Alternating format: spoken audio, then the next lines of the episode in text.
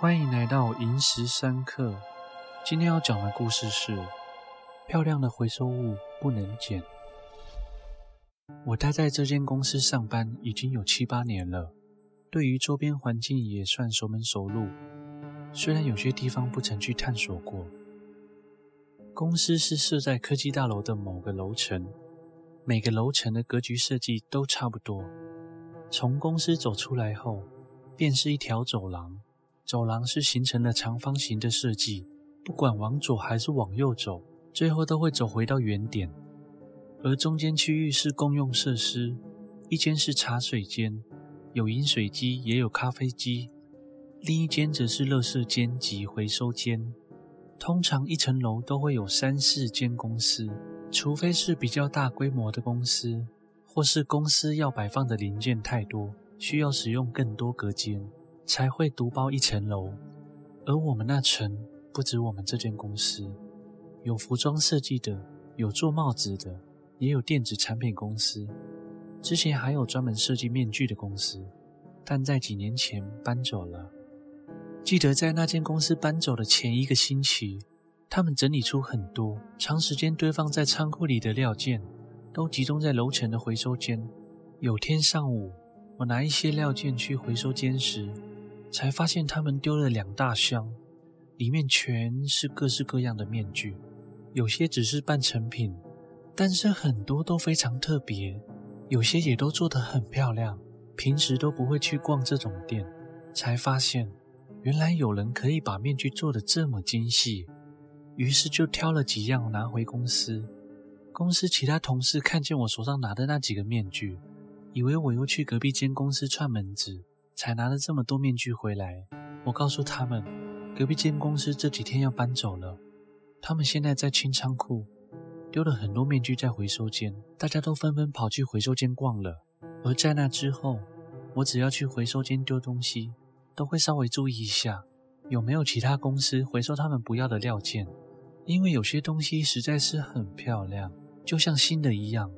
但后来一阵之后，都没再出现像是成品一样的物件了，只剩下破损的布料以及零散的料件。之后去回收间，也就不再这么兴奋了。但是，直到那个东西出现在回收间，以及发生之后那些事情，我就再也不拿那些被人丢弃的物品了。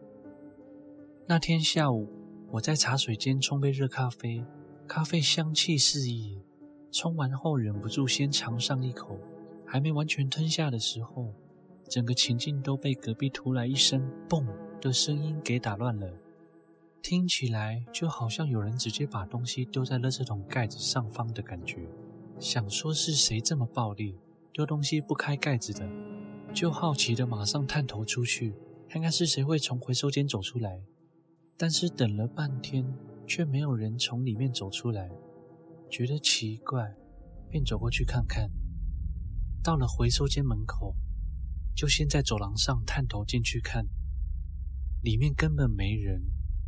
那刚刚的声音是哪里传来的？怎么明明有声音，却又没看到任何奇怪的地方？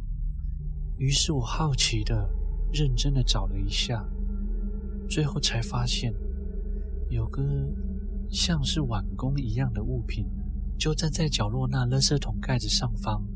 我刚刚也有扫望这地方，怎么没发现有个东西在这盖子上？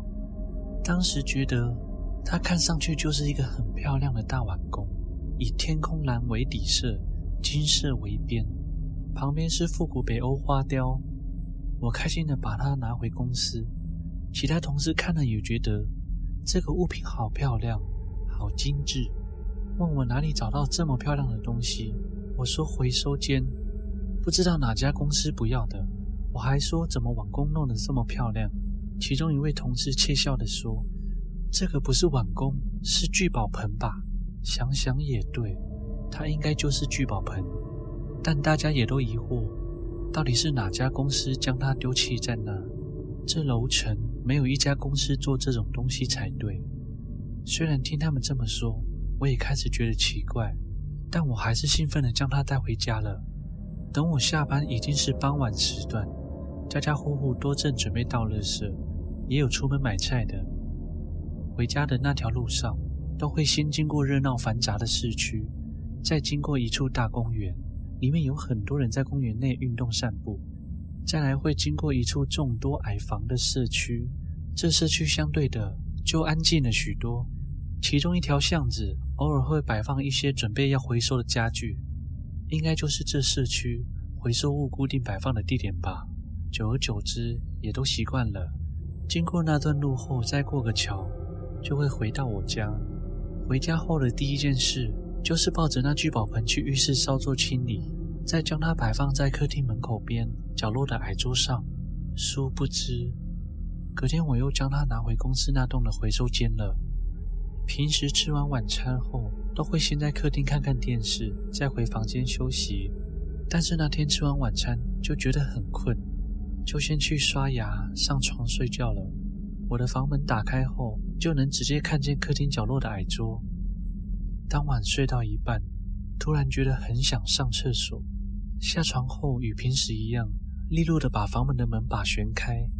当我推开房门的瞬间，我第一眼看到。一个小孩子形态的黑影子，从坐在我平时都会坐的客厅椅上，瞬间横移到聚宝盆后，突然消失不见。感觉是个小男孩，有点驼背的样子。这画面只是一眨眼时间，就在那一刻，我又将门关起来，跑回床上，盖着被子坐在床头，害怕着等一下会不会有什么事情发生。这时，房间内已经安静到了极致，却也听不见客厅有任何动静。担心着下一秒会不会听见房门被敲的声响，或是听见小男孩玩耍的声音。但是等了好长一段的时间，都没发生任何事情。在房间内呆坐，想着刚刚那个是什么？会不会是我看错了呢？我不敢再多想，只希望赶快到早上。等我再次张开眼。也就是闹钟响起的那一刻，我按下了闹钟停止，才又想到昨天的事情。窗外阳光照进了房间的地板上，应该已经是早上了。于是鼓起勇气再次旋开房门。那个聚宝盆不在矮桌上，而是落在我常坐的椅子，也就是昨晚那小男孩坐的位置上。我二话不说，回房间穿好衣服，拿完东西。到厕所拿了牙刷、牙膏，再到客厅抱起聚宝盆，一路骑回公司。到公司停好车后，我马上将聚宝盆拿去停车场的回收间摆放。事情到这差不多结束了，但令我想不到的是，几天后骑车回家的途中，经过那矮房社区的巷子口，竟然看到那个聚宝盆就摆在一个准备回收的床头柜上方。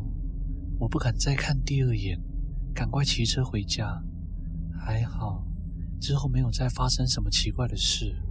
虽然之后我已经将矮桌拿去回收，客厅格局也改了，但到现在，不管是坐在客厅或是开房门，我仍心有余悸。不过还好，到现在都没再看见什么奇怪的影子了。